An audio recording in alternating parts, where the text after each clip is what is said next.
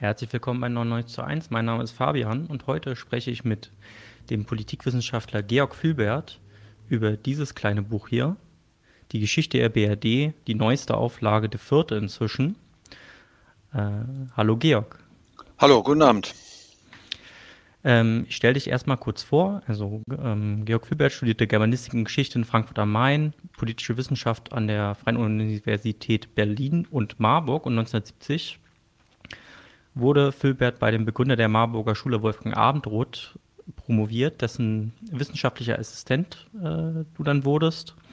Und du warst von 1972 bis 2004 Professor für Politikwissenschaft an der Universität Marburg. Ein äh, bekannter Vertreter der Marburger Schule, einer politikwissenschaftlichen äh, marxistischen Schule, die heutzutage leider nicht mehr äh, wissenschaftlich so relevant ist, wie sie es lange war. Ähm, und die Forschungsschwerpunkte von dir sind Theorie und Geschichte des Kapitalismus, die Geschichte der Arbeiterbewegung und Zeitgeschichte. Und darum geht es heute auch ein bisschen, nämlich die Geschichte eines kapitalistischen Staats, die Bundesrepublik Deutschland. Ähm, Georg, in deinem Buch geht es um die Geschichte der BED, aber die Bundesrepublik kam ja nicht aus dem Nichts. Und vor der Gründung der Bundesrepublik stand, äh, was die deutsche Geschichte angeht, der Nationalsozialismus der Zweite Weltkrieg, die Niederlage äh, der Faschisten und dann die Besatzung und deutsche Teilung. Du schreibst, äh, dass die Zeitgenossen die Niederlage als Stunde Null erlebt hätten.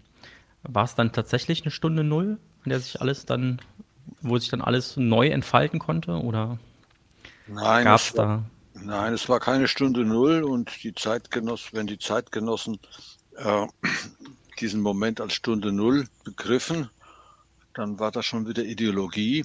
Das bedeutete, dass man so tat, als sei vor dem 8. Mai 1945 äh, nichts gewesen.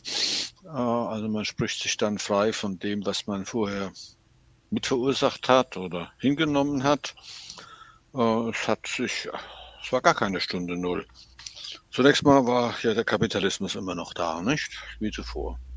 Und es waren auch die kapitalistischen Eliten noch da, die politischen Eliten, die, die obersten Eliten, ja, der Führer, nicht wahr, und Göring und so, die waren weg. Äh, aber die Verwaltungseliten waren weitgehend noch da, wurden sogar äh, dann äh, Anfang der 50er Jahre, soweit sie zeitweilig entfernt wurde aus dem öffentlichen Dienst, wieder zurückgeholt. Geholt. Die Kapitalistenklasse, nicht nur das Kapital, sondern die Kapitalistenklasse war auch noch da. Einige Zeit wurden ihre Betriebe sequestriert von den Alliierten, das heißt unter alliierte Verwaltung genommen, aber nach einiger Zeit bekam sie das dann ähm, wieder.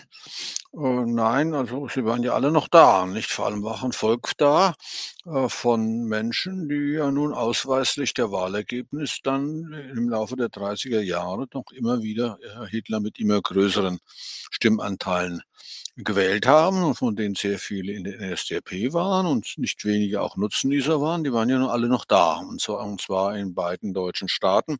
Und mit diesem Volk, das weiter besteht, äh, musste nun ein Staat gemacht werden, eine Demokratie gemacht werden, also, unter den Bedingungen, die ich eben genannt war. Also gar keine, äh, keine, keine Stunde Null. Neu war die Tatsache der, Not äh, der totalen Niederlage. Sowas hatte man noch nicht gehabt. Auch die Niederlage von 1918 war eine schwere Niederlage, aber keine totale Niederlage. Es war ja nun der deutsche Staat ausgelöscht. Die Souveränität gegenüber an die vier äh, Besatzungsmächte. Äh, und das führte dann zu einer neuen Haltung, dass man nun sagte, ja, nun äh, wir sind an nichts schuld. Äh, jetzt erstens sind wir sind wir in der Vergangenheit an nichts schuld gewesen und zweitens sind wir nicht verantwortlich für das, was jetzt passiert. Das wollen die Alliierten mal machen.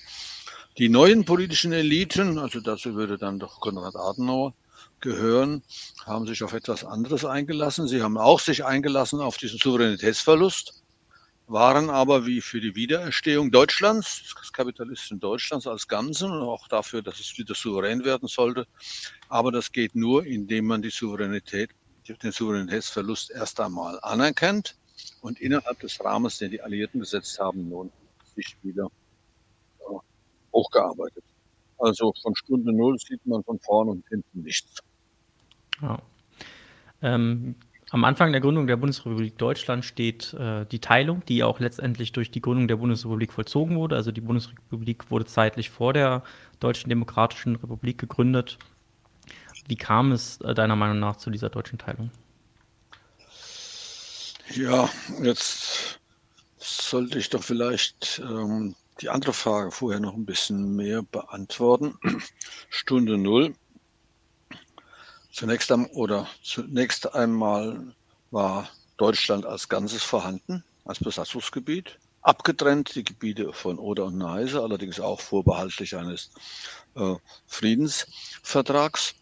Und die verschiedenen Mächte hatten nun Verschiedenes vor mit diesem Gebiet, das es jetzt nur noch war nämlich äh, sie hatten unterschiedliche Interessen. Nicht? Die haben, wir haben die Sowjetunion, die ein Interesse daran hatte, nicht schon wieder überfallen zu werden.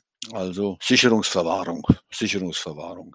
Aber für Sicherungsverwahrung waren sie nicht alle. Alle vier waren der Ansicht, jetzt wollen wir dafür sorgen, dass dies Deutschland nicht wieder mal über die Stränge schlägt.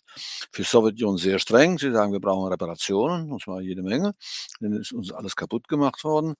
Zweitens wollen wir eben 40 Jahre lang Besatzung haben Deutschlands, äh, damit äh, das kontrolliert werden kann. Nun, USA, die Interessen äh, Großbritanniens waren eigentlich äh, identisch mit den Interessen, die Großbritannien schon im 19. Jahrhundert hatte, nämlich nicht zuzulassen, dass der europäische Kontinent unter die, eine, äh, unter die Vorherrschaft einer Vormacht fällt also im 19. Jahrhundert nicht das napoleonische Frankreich, jetzt im äh, Zweiten Weltkrieg nicht unter die Vorherrschaft Hitler-Deutschlands und jetzt aber auch nicht unter die Vorherrschaft der USA.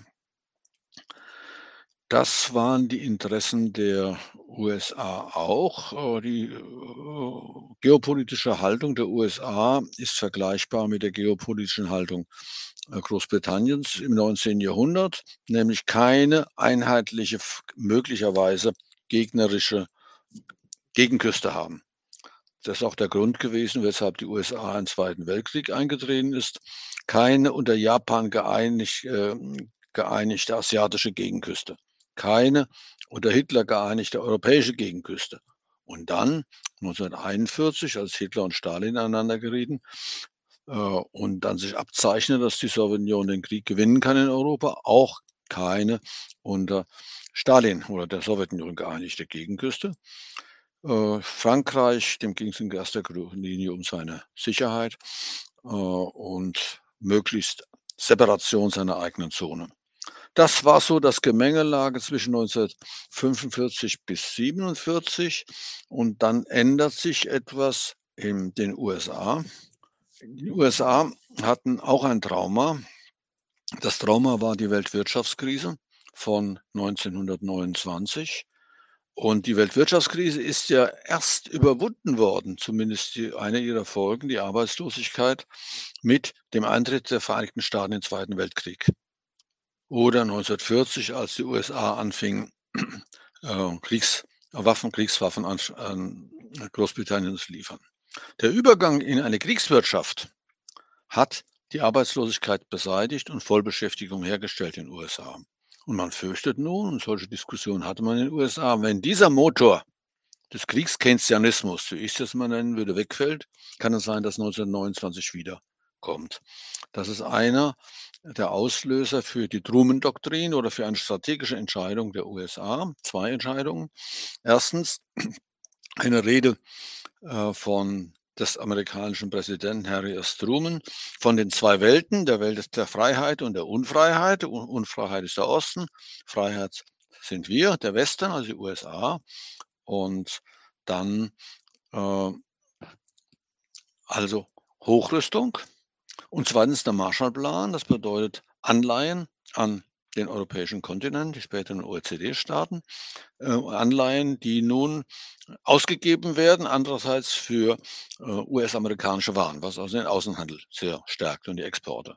Das war der Auslösung des Kalten Kriegs. Die Sowjetunion reagiert dann mit den gleichen ähm, Zwei-Welten-Theorie, aber das zieht nach, muss man sagen, sie zieht immer nach. Sie sagt, da ist die Welt des Sozialismus, Welt des Imperialismus. Sie stehen sich dann gegenüber, das ist der Kalte Krieg ab 1949 und damit beginnt dann der Kalte Krieg. Vorher begann er in Ansätzen auch schon, aber nehmen wir diese Markierung. Und Ergebnis des Kalten Krieges ist dann die Teilung Deutschlands. Du hast äh, in deinem Buch auch geschrieben, dass die Teilung Deutschlands einige durchaus progressive Entwicklungen abgebrochen hat, die ja. äh, es gegeben hat, äh, im Bezug insbesondere auf die, Infragestell in, auf die Infragestellung des Kapitalismus. Also einige der Landesverfassungen, also die Länder haben sich schon vor der Gründung der Bundesrepublik äh, gebildet gehabt, sahen im großen Stil Vergesellschaftung vor. Selbst die CDU hat im Ahlener Programm die Vergesellschaftung von Schlüsselindustrien gefordert.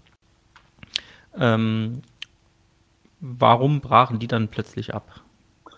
Ja, jetzt müssen wir erstmal machen, ähm, was da abbrach, brach 1947 ab. Und vorher haben wir eine antikapitalistische Stimmung in ganz Europa übrigens. Starke Stellung der kommunistischen Parteien, Großbritannien und Italien. Und in Deutschland nun auch eine antikapitalistische Stimmung, drückt sich aus, hast du eben zitiert, in dem Anfangssatz des Ahlener Programms, dass das, der Kapitalismus den Interessen der Menschen nicht gerecht worden sei. Ähm, dann ja, allgemeine antikapitalistische Stimmung. Ob das eine progressive Stimmung war, äh, müsste nochmal überlegt werden. Es kann ja auch sein, es war so eine Halte den Dieb. Äh, Stimmung. Also jetzt hat man nun sechs Millionen Jüdinnen und Juden umgebracht. Jetzt hat man nun einen völkerrechtswidrigen Angriffskrieg geführt und einen Vernichtungskrieg. Und man ist doch mitmarschiert. Und man hat ja auch Vorteile gehabt durch Arisierungen oder dadurch, dass Zwangsarbeiter äh, kamen. War noch, äh, also man war ja involviert. Und jetzt könnte man ja sagen, ja nur ihr Deutschen, jetzt nur euch mal zur Rechenschaft ziehen. Äh, Spruchkammerverfahren ähm, und mal richtig entnazifizieren. Ähm, und wenn man nun sagt, halte den Dieb, halt, nein, nein, nein, also das waren doch nicht wir, das war der Kapitalismus, ne? Äh, dann ist man fein raus. So kann man es ja vielleicht äh, auch sehen. Also wenn ich das nochmal schreibe, gut, dass mich darauf hinweist, muss ich diese Stelle nochmal überprüfen. Dieser Antikapitalismus. Eine antikapitalistische Haltung gab es ja auch in der NSDAP, die nannte sich National sozialistische Deutsche Arbeiterpartei, nicht? Also äh, Antikapitalismus überhaupt nicht progressiv. Antikapitalismus kann auch außerordentlich reaktionär sein. Etwa man will ins Mittelalter zurück, das ist wenig verbreitet, diese Ansicht, aber zum Beispiel äh, gegen das vaterlandslose Finanzkapital, also das Jüdische sagt man nicht mehr, das ist im Augenblick verboten, aber der Kapitalismus ist schuld an allem.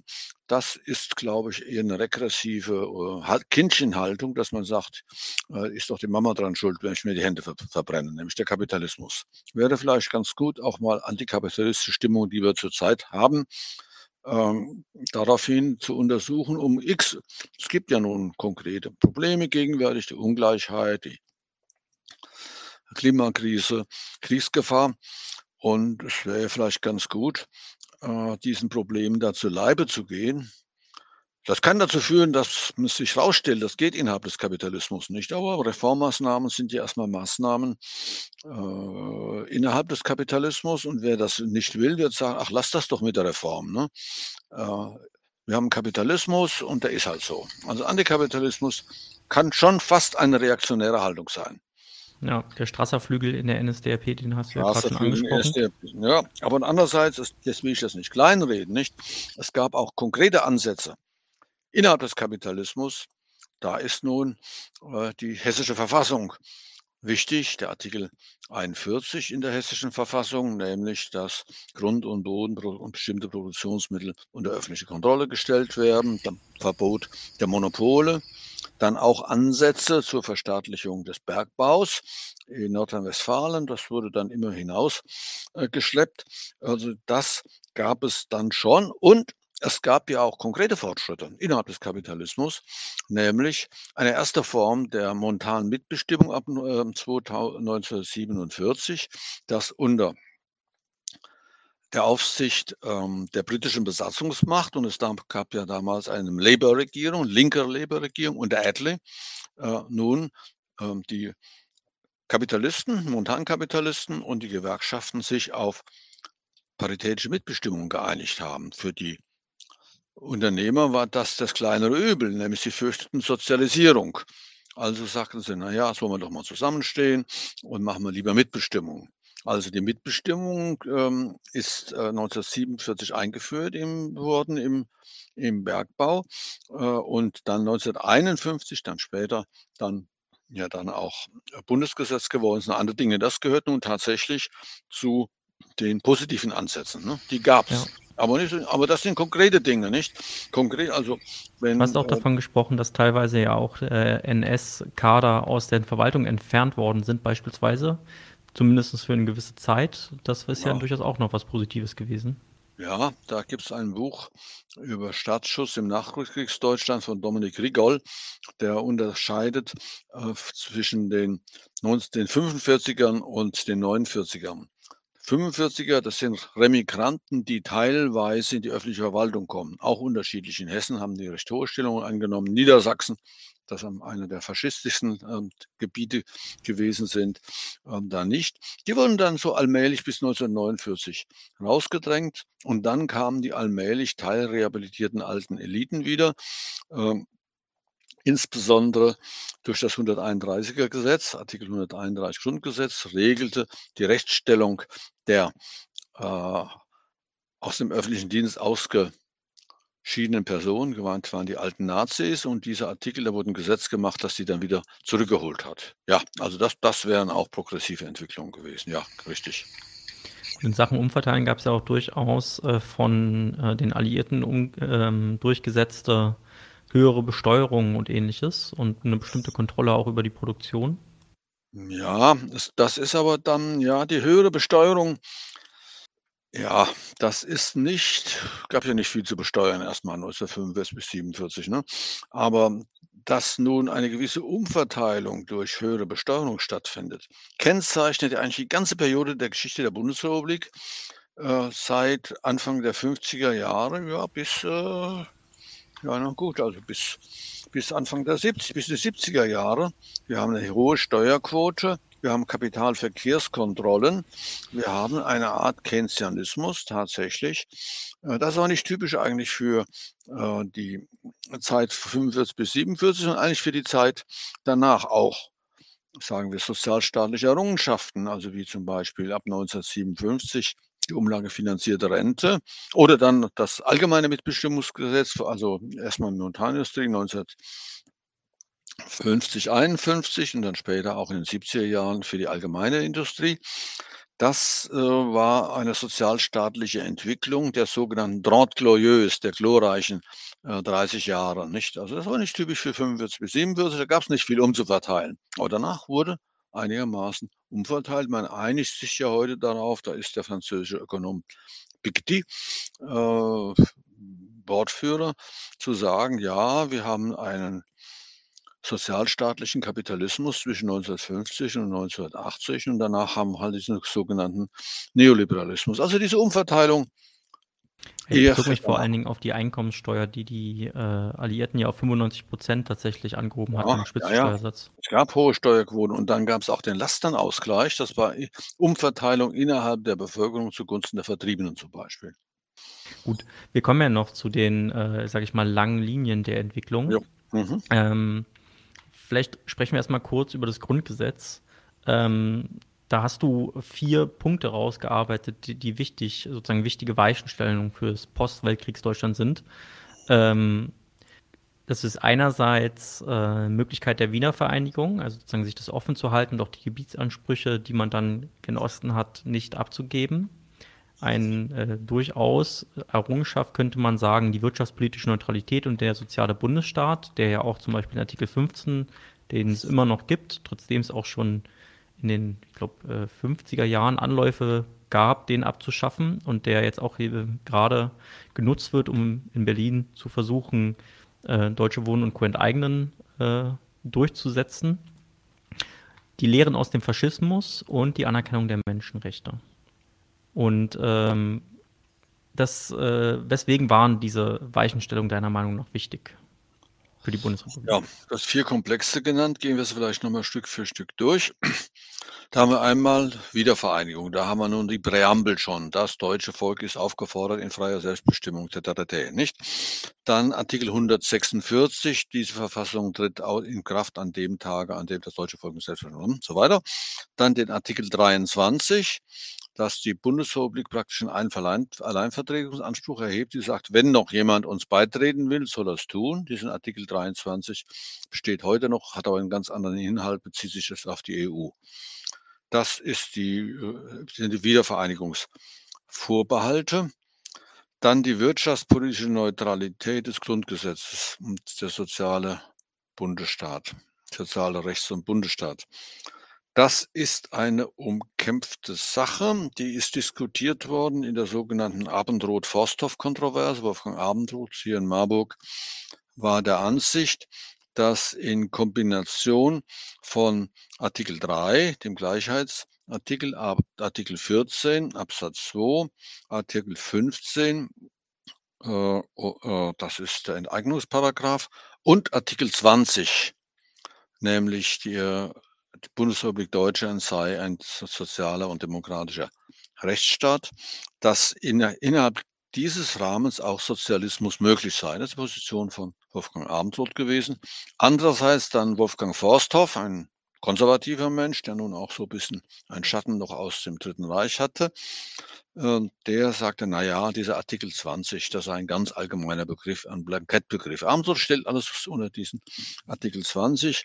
Inzwischen ist man sowohl in der Zeitgeschichtsschreibung und auch in der Grundgesetzinterpretation zum Ergebnis gekommen, naja, vielleicht hat der Abendrot sogar recht. Äh, jedenfalls ist es äh, bei Abendrot, dem unterstellte man, dass er der Ansicht sei, dass der Sozialismus durch das Grundgesetz sogar geboten sei. Ja, vielleicht hat er sich auch so, das so gedacht, aber jetzt sagt man, ja, es ist halt möglich. Kann man ja machen, wenn die Machtverhältnisse so sind, kann man in der Verfassung vieles äh, stehen lassen. So viel zu der wirtschaftspolitischen Neutralität des Grundgesetzes. Die Lehren aus dem Faschismus. Da ist dann wieder Artikel 1 Grundgesetz. Die Würde des Menschen ist unantastbar. Ähm, dieser Artikel ist besonders geschützt. Es gibt hier einen Artikel 79 im Grundgesetz, der bestimmte Artikel nennt, die nie geändert werden dürfen, auch nicht mit zwei Drittel Mehrheit. Das ist einmal der Sozialstaatsartikel von Artikel 20, dann auch der Artikel 1, die Würde des Menschen sei unantastbar. Dann ist die Ausbürgerung verboten. Es gibt ganz wenige Verfassungen, äh, in denen die Ausbürgerung von Menschen verboten ist. Das ist dann, bezieht sich dann auf die, ähm, so soll eben nicht mehr passieren, dass bestimmte Menschen, Menschengruppen ausgebürgert werden. Und Artikel 6, 26, äh, das ein Angriffskrieg äh, verbietet. Das sind nun tatsächlich äh, Bestimmungen, durch die man Lehren aus dem Faschismus zu ziehen versuchte. Ja, die Menschenrechtsartikel, gut, also die sind praktisch hier jetzt auch schon aufgeführt, auch die, das, ähm, die Grundrechte, das heißt es zwar alle Deutschen, das heißt alle Deutschen haben bestimmte Rechte, aber man geht, das versteht man dann doch durchaus universell. Ja, es gibt äh, allgemeine und deutschen Rechte im Grundgesetz. Ja. Mhm. Genau. Und äh, die, die weitergehenden Rechte sind allgemeine Rechte, äh, nee, die weitergehenden Rechte sind deutschen Rechte, also bestimmte politische Rechte auch mit drin. Und genau. Alle Deutschen dürfen sich, ohne, dürfen sich unter freiem Himmel unbewaffnet versammeln. Ob das für Ausländer gilt, ist wieder eine andere Frage. Ne? Genau. Kommen wir vielleicht mal zu einer Person, die du schon genannt hast, Konrad Adenauer, der mhm. erste westdeutsche Bundeskanzler, ich glaube vorher Oberbürgermeister von Köln. Ja. Vor, äh, musste dann fliehen ähm, nö, nö, nö, nö, Der, der, blieb schön zu Hause, bekam seine Pension, was wir mir auch gönnen wollen. Nee, nee, also er wurde abgesetzt und blieb aber zu Hause. Ah, okay. Musste nicht fliehen. Mhm. Er ist entmachtet worden, aber äh, durfte seine Tantiemen genießen. Ein konservativer Politiker und als solcher auch ein starker Befürworter der Westbindung der Bundesrepublik und in, in den jungen Jahren der Republik, so schriebst du, gab es dazu auch viele Auseinandersetzungen, in denen sich Adenauer auch besonders oft durchsetzen konnte. Zum Beispiel deutsche Wiederbewaffnung, äh, Adenauer sprach bereits 1949 von einem eventuellen Beitrag der Bundesrepublik. Ähm, ja, also die, diese Auseinandersetzungen, wie sahen die konkret aus? Ja, fangen wir mit Adenauer mal an. Interessanter Mann, äh, 1876 geboren, war äh, Oberbürgermeister von Köln in der Weimarer Republik. Und die Oberbürgermeister waren damals eigentlich so etwas, was so die Stellung im Prestige angeht, was heute Ministerpräsidenten sind. Also man wurde vom Oberbürgermeister kann man leicht Reichskanzler werden, gab zum Beispiel Reichskanzler Luther. Ähm, war dann kurz nach 1945, er war dann äh, pensioniert, war dann 1944 kurzfristig auch inhaftiert und wurde dann wieder Oberbürgermeister von der britischen Besatzungsmacht eingesetzt, 45 anschließend allerdings auch wieder abgesetzt, weil er bestimmte Dinge nicht billigte, zum Beispiel die Abholzung des, äh, des Melatenrings, also der Bäume da ringsum haben sie dann rausgeschmissen, war er dann wieder in Reserve, wird dann Vorsitzender der CDU in der britischen Besatzungszone, dann Präsident des Parlamentarischen Rates 1948 und dann Bundeskanzler, vor allem aufgrund seines Alters. Nämlich bis dahin war die SPD noch ganz stark und es ging darum, wer nun also der Präsident des Bundesrats werden sollte. Und da sagte man, die CDU-Leute sagten der SPD, na, wir haben so einen alten Mann, der, der ist 70, der ist nicht gefährlich, den, auf den können wir uns doch einigen. Ne? So fing das nun an. Der hat nun in seinen Memoiren, sehr interessante Memoiren, äh, berichtet und zitiert und wiedergegeben einen Brief, den er an einen Kollegen, nämlich einen ehemaligen Oberbürgermeister von Duisburg geschrieben hat im Dezember 1945 und da sagt er, wie er sich die Zukunft vorstellt. Er sagt, da sind nun die Sowjets hier und die sind in Mitteleuropa, deshalb ist Deutschland geteilt. Das ist eine Tatsache. Da können wir nicht dran vorbei. Aber wir wollen das nicht. Äh, wir wollen, dass die wieder weggehen aber die sind stark. Und da hilft eigentlich nur eins, wir müssen ein Land des Westens werden. Ein Land des Westens werden und das geht nur mit Hilfe der Amerikaner. Die müssen dann mit Rüstung und solchen Dingen die Sowjets wieder rausdrängen. Naja, das schreibt ein pensionierter Oberbürgermeister, einen anderen pensionierten Oberbürgermeister, da wird es manche Briefe gegeben haben, die so hin und her gingen. Das war nicht interessant.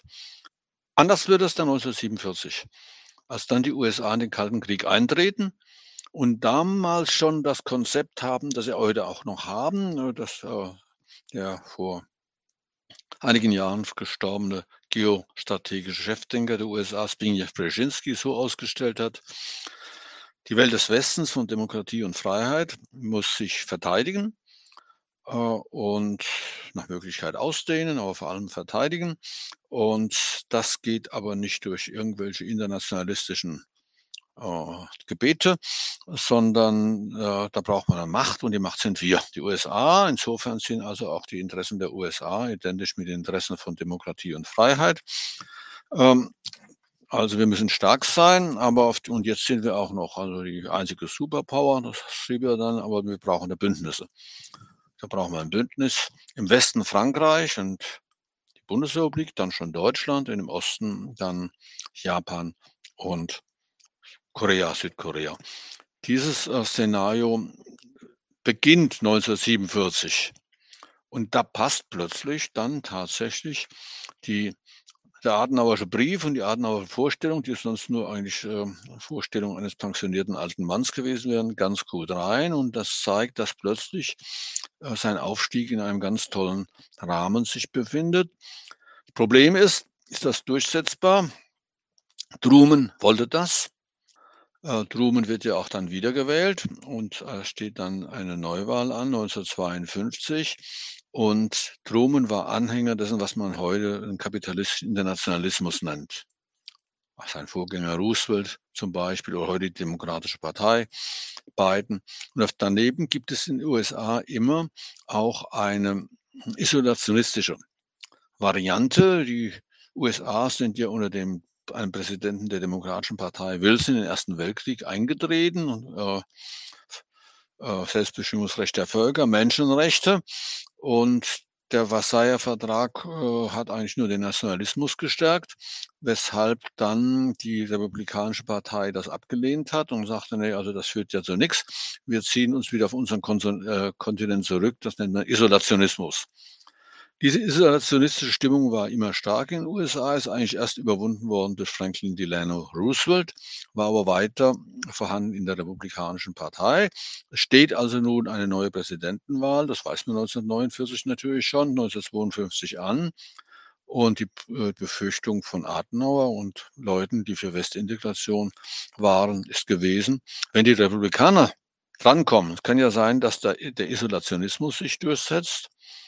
Auch in der, äh, in der Republikanischen Partei gab es zwei Richtungen. Zwei in den Vorwahlen wurde ganz stark äh, Eisenhower, der der amerikanische Oberkommandeur gewesen ist im Zweiten Weltkrieg, der gehört zu dieser äh, ist, die, zu dieser internationalen äh, Richtung und dann ein Senator Taft, der sagt, also get our boys home, holt unsere Jungs dort raus aus diesem scheiß Kontinent, nicht? Und da war Adenauer der Ansicht, wenn nun äh, Taft sich durchsetzt und der Isolationismus, dann gehen bei uns die Lichter aus, dann ziehen sich aus Europa zurück und dann kommen die Sowjets. Also und muss man sich Gedanken machen, wie können wir die Amerikaner veranlassen, dass sie hier bleiben und vielleicht nicht den Taft wählen, sondern den Eisenhower. Da kann es aber sein, dass den Wählern gesagt wird, das kostet einen Haufen Zeugs und auch Arbeitskräfte und so. Äh, warum sollen wir eigentlich äh, da unser, unser Geld und unsere, unsere Leute da in diesem unwirtlichen Kontinent da hm, stationieren? Wir holen sie raus. Die sollen sich doch gefälligst selbst verteidigen. Da würde Adenauer sagen, naja, also das dazu haben wir nicht die Puste. Aber man könnte natürlich einen Anreiz geben für die USA, dass man sagt, wir beteiligen uns mit eigenen Truppen. Das muss aber sehr vorsichtig lanciert werden, denn wir hatten, haben ja nicht nur eine in der Vergangenheit antikapitalistische Stimmung, sondern auch eine antimilitaristische Stimmung. Nie wieder.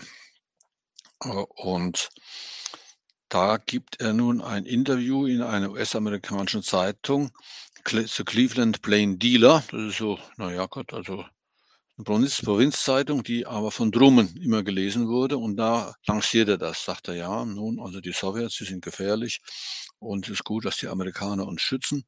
Aber man kann eigentlich den Amerikanern nicht zumuten, dass sie die Bürde allein tragen. Und da wäre denn doch vielleicht eine deutsche Beteiligung äh, denkbar. Das macht natürlich eine riesen Aufregung. Die SPD ist erstmal dagegen und macht nicht nur Aufregung in der Bundesrepublik, sondern auch in Frankreich wird man hellhörig. Jetzt hat man die gerade als Besatzungsmacht gehabt mit ihren äh, Knobelbechern, die wollen wir aber nicht schon wieder. Und es, das war also irgendwie schwer zu verkaufen, die ganze Geschichte. Das drohte eigentlich zu scheitern. Äh, da kam nun ein, Amerik ein äh, französischer Politiker Schumann auf die Idee, man sollte vielleicht eine, äh, zunächst mal eine ökonomische Integration äh, beginnen. Es gab einen strittigen Punkt zwischen der Bundesrepublik und Frankreich, neben wem gehört das, das Saargebiet. Das war abgetrennt mit seiner Montanindustrie, da wurde gestritten und Schumann schlägt vor, das können wir doch beheben, wenn wir nämlich die europäische Montanindustrie, die belgische, die luxemburgische, die westdeutsche und die saarländische zusammenlegen, dann, das sind ja auch die Kerne der Rüstungsindustrie, das ist eine gute Basis für eine Zusammenarbeit. So entstand die Vorstufe der heutigen EU über mehrere äh, Etappen, aber das wackelte immer noch. Äh, da passiert aber nun wieder was anderes, nämlich es bricht in Korea ein Krieg aus. Nordkorea greift Südkorea an gibt Leute, die sagen, das war provoziert, aber das hatten wir ja immer wieder.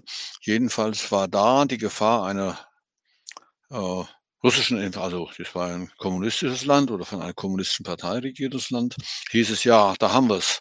Hier haben wir Korea, jetzt haben die Kommunisten angegriffen und wenn wir hier nicht bewaffnet sind, dann kommen sie hier auch. Und das bringt zu eine, kommt eine groß, führt dann zu einer großen Schwenkung, dass nun man doch denkt, das ist so eine Zeitenwende und wir müssen uns bewaffnen. Da gibt es aber nun andererseits auch wieder noch Bedenken in Frankreich. Sie wollten diese Deutschen also wirklich nicht bewaffnet haben. Äh, Frankreich war nicht nur die starke kommunistische Partei dagegen, sondern auch die Partei äh, von Charles de Gaulle, der nun in der Opposition äh, war. Also, und die Deutschen in der NATO, das schon mal gar nicht, das, das bestimmen die ja mit, dann haben die General, ach du liebe Zeit, nein. Und da gab es einen französischen Ministerpräsidenten, Pleven, der sagte, wir können das Problem doch so lösen. Es gibt keine gesonderte deutsche Armee, sondern es gibt eine einheitliche europäische Armee, Europäische Verteidigungsgemeinschaft, EVG.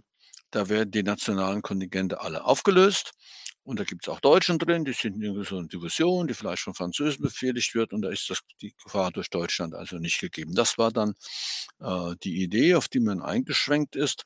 Ab 1952 äh, wird ein, ein Deutschlandvertrag geschlossen, in dem das drinsteht, also die Europäische Verteidigungsgemeinschaft. Und das war Gegenstand einer ganz großen Auseinandersetzung. Natürlich auch die kleine kommunistische Partei mobilisiert dagegen, die wird aber immer kleiner. Inzwischen haben wir auch das Wirtschaftswunder, da haben sie also wenig Basis. Es gibt aber auch ehemalige Soldaten, die sagen, nee, solange unsere Kameraden in Landsberg noch äh, sitzen, da wollen wir uns nicht zur Verfügung stellen. Also Offiziere sagen das, dann muss, kommt General Eisenhower und sagt, der deutsche Offizier, der deutsche Soldat hat seine Ehre nicht befleckt. Da entsteht dann auch eine Legende. Steile These. Hat er gesagt? So eine steile These, die der Eisenhower da aufgestellt hat. Ja, nun, die, die hat Gültigkeit gehabt bis in die 90er Jahre, bis dann diese Ausstellung der Verbrechen der, der Wehrmacht gemacht worden ja. Äh, ist. Also das war dann, da wurde, das war auch die Zeit, in der zum Beispiel unter Widerstand in der Bundesrepublik nur der Widerstand der Offiziere des 20. Juli verstanden worden ist, dass es einen kommunistischen Widerstand gab, einen gewerkschaftlichen und so. Das war vollkommen verdrängt. Also es passte, es war steil, aber es, es passte. ins Narrativ sozusagen. Es gibt, ja, es gibt dann auch eine starke Bewegung. Die SPD ist dagegen äh, und der Deutsche Gewerkschaftsbund, ne, der laviert so ein bisschen rum. Sein erster Vorsitzender Böckler hält sich neutral und bekommt als Art von Adenauer dann das Geschenk der Wiederbewaffnung, äh, der, der, der Mitbestimmung. Adenauer sagt, haltet mal die Klappe, ihr müsst nicht die SPD, er sagt gar nichts, das ist nicht öffentlich, das merkt implizit, da ist auch nichts verabredet. Ähm, der DGB neutralisiert sich in der Frage der Wiederbewaffnung äh, und Adenauer lässt das Mitbestimmungsgesetz passieren gegen seinen Wirtschaftsminister Erhard. Äh, dann haben wir eine, dann der nächste Vorsitzende von Böckler, Vetter, der ist plötzlich für die Wiederbewaffnung, der wird dann gestürzt und dann setzt sich die linkere Position der IG Metall durch und auf einem Gewerkschaftstag 1954 ist dann auch der DGB gegen die Wiederbewaffnung. So läuft das. Äh, inzwischen hat eine Bundestagswahl ähm, stattgefunden, 1953, in der Adenauer die absolute Mehrheit bekommt. Die SPD hat das Ganze als eine Abstimmung über die Wiederbewaffnung die Wahl äh, ausgegeben und nach, nach, nahm nun an, dass die Leute gegen die Wiederbewaffnung sind, werden sie auch gegen den Adenauer sein. Aber den Menschen ist das Hemd näher als der Rock. Äh, inzwischen setzte das, das Wirtschaftswunder ein, Aufschwung, und die Menschen haben den Aufschwung gewählt, welchen Adenauer. Und Adenauer könnte sagen, ja, die haben, haben nicht nur mich gewählt wegen des Aufschwungs, sondern wegen meiner vorzüglichen äh, Westintegrationspolitik. Damit war das durch, die EVG, was den westdeutschen Willensbildungsprozess angeht. Aber dann plötzlich gibt es wieder Zirkus in Frankreich. Denn die, der EVG-Vertrag muss ja nun verabschiedet werden, auch in der Nationalversammlung. Und da stellt einer einen Antrag auf Nichtbefassung. Und dieser Antrag auf Nichtbefassung geht durch. Das bleibt einfach liegen, das Ding. Bekommt also keine Mehrheit. Da spielt eine große Rolle natürlich die Kommunistische Partei, spielt auch eine Rolle die starke Gaullistische Partei. Die ist nämlich gegen die EVG, weil es das Ende der französischen Armee bedeuten würde. Das französische, also Milit, ähm, der, äh, der Gloire des Nationalstaats französischen Armee, die sind auch dagegen. Und die Regierung selbst, das merkt, dass ihr die Fälle wegschwimmen und gibt die Abstimmung ihr äh, frei. Und dann sagen die auch, nö, lassen wir die ganze Sache bleiben. Womit dann die EVG gescheitert ist. Die Sache wird dann repariert, indem dann die BRD dann doch in die NATO eintreten darf 1955. Gegen das Ganze gibt es Widerstand. Es gibt also die SPD mit einer ganz eigentypischen Begründung unter ihrem Vorsitzenden äh, Kurt Schumacher, der sagt, ich bin kein Pazifist, aber ich bin natürlich, also es ist, er argumentiert ähnlich wie der de Gaulle, ist ja sehr gefährlich, wenn da eine EVG ist, eine, eine Europaarmee, die gegen Russland ist. Und wenn ein dritter Weltkrieg ausbricht, dann wird er auf deutschem Boden ja ausgetragen. Das wollen wir nicht. Deshalb ist das Ganze viel zu schlapp. Also wir könnt, könnten allenfalls zustimmen, wenn diese EVG so angelegt wäre, dass sie so stark ist, dass sie sofort im Gegenangriff jenseits der deutschen Grenze von 1947 Entscheidungsschlacht suchen kann. Hm, das ist natürlich auch interessant. Äh, sein Nachfolger, äh, Erich Ollenhaber, wurde dann eher neutralistisch.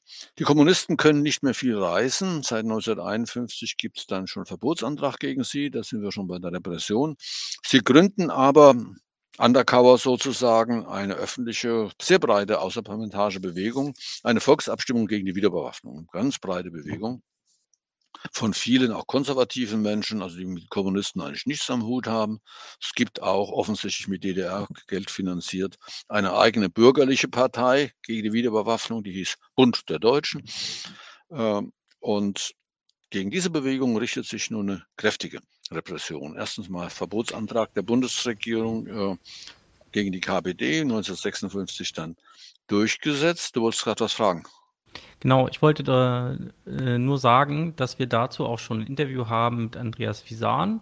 Das mhm. werde ich ah, ja. äh, dort rechts oben, also allgemein zur sozusagen der Entwicklung des Rechtsstaats in der Bundesrepublik, wo das auch äh, ausführlicher besprochen wurde. Gut. Ansonsten äh, sprechen wir schon 40 Minuten und äh, haben noch eine Menge Fragen vor uns. Muss Von daher, mein, genau, also eben, ich möchte nicht bremsen, aber vielleicht gehen wir ein bisschen ähm, schneller durch. Ja also man kann zusammenfassen, ähm, mit Verweis auf das Interview mit Andreas, äh, die, die Gegenwehr gegen die Wiederbewaffnung war erfolglos. 1955 äh, ist die Bundeswehr dann gegründet worden mhm. und ähm, da es spitzte sich auch so ein bisschen die Auseinandersetzung zwischen Ost und West zu.